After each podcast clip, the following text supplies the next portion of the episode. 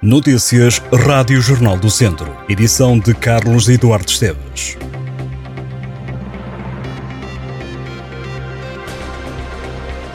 Já há uma nova data para o julgamento do padre de Viseu, acusado de aliciar um menor, depois do cancelamento da sessão da passada segunda-feira por causa da greve dos funcionários judiciais.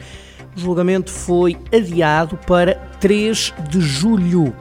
Luís Miguel Costa é acusado pelo Ministério Público de um crime de coação sexual agravado na forma tentada e outro de aliciamento de menores para fins sexuais. Está atualmente afastado de todas as funções na Igreja Católica.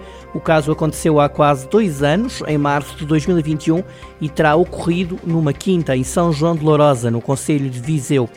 De acordo com a acusação, o padre que estava sentado ao lado do menor, agora com 15 anos, tocou com a mão na mão da vítima e pouco depois deu-lhe conta do propósito de se relacionar sexualmente.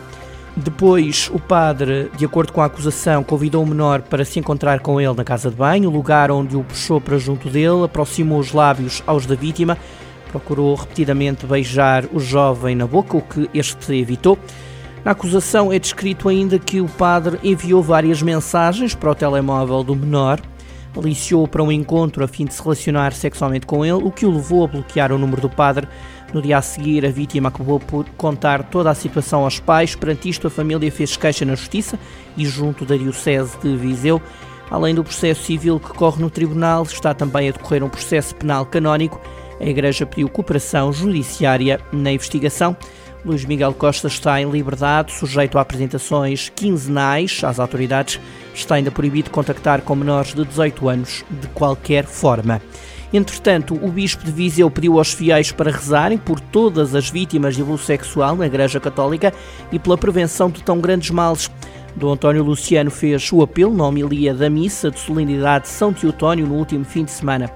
No relatório divulgado na semana passada, a Comissão Independente para o Estudo dos Abusos Sexuais de Crianças na Igreja Católica dava conta de 14 situações de abuso sexual no seio da Igreja, no distrito. Quatro desses casos aconteceram em Viseu, os restantes abusos ocorreram nos conselhos de Taboaço e Herbamar, ambos os conselhos com dois casos cada, e de Lamego, Rezende, Sinfãs, Castro Dário e Tondela, onde houve um caso em cada um dos conselhos. De acordo com o documento, 10 vítimas viviam na região de Viseu. Os bispos de Viseu e Lamego foram ouvidos pela Comissão Independente em março e setembro do ano passado. A GNR registrou até terça-feira um total de 25 acidentes nas estradas do distrito durante a Operação Carnaval. Durante os dias de segunda e terça-feira ocorreram 13 acidentes na área de intervenção da Força Policial. De acordo com as informações da Guarda Nacional Republicana, na terça-feira de Carnaval foram registrados 8 acidentes que provocaram um ferido grave e 3 ligeiros. Na segunda-feira houve 3 acidentes, sem qualquer ferido. No fim de semana de Carnaval houve 14 sinistros.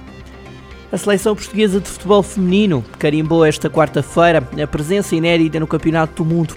Numa primeira reação ao feito nunca antes conseguido, o selecionador nacional de futebol feminino, Francisco Neto, natural de Mortágua, assegura que tudo o que foi alcançado foi feito com muito trabalho. O selecionador entende que Portugal tem agora uma oportunidade de criar referências para as jogadoras mais novas, Aplaudindo todo o esforço do staff, jogadoras e equipa técnica, Francisco Neto deixou também uma palavra aos clubes onde jogam as atletas e às associações e toda a estrutura da Federação Portuguesa de Futebol. A seleção lusa vai estar no Mundial de Futebol Feminino pela primeira vez na história. As portuguesas fazem parte do grupo E, onde vão defrontar os campeões em título, os Estados Unidos, também os vice-campeões em título, Países Baixos e o Vietnã. O Mundial de Futebol Feminino começa a 20 de julho e termina a 20 de agosto e acontece na Austrália e na Nova Zelândia. Um stand com dois pisos e uma aposta na gastronomia e natureza. É assim que a região de Viseu, de Dão Lafões, se vai apresentar na Bolsa de Turismo de Lisboa.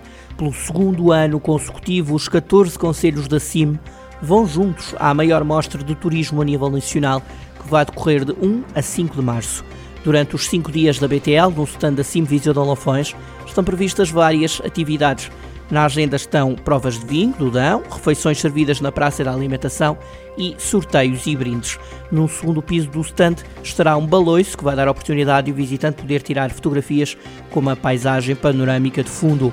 O objetivo é divulgar a região e aumentar o número de visitantes e de dormidas em todo o território da CIM.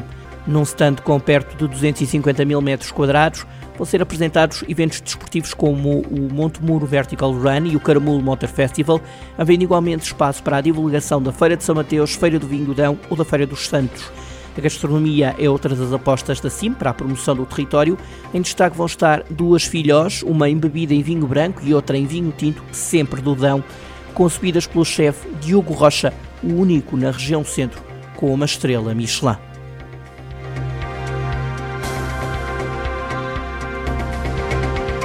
Estas e outras notícias em jornaldocentro.pt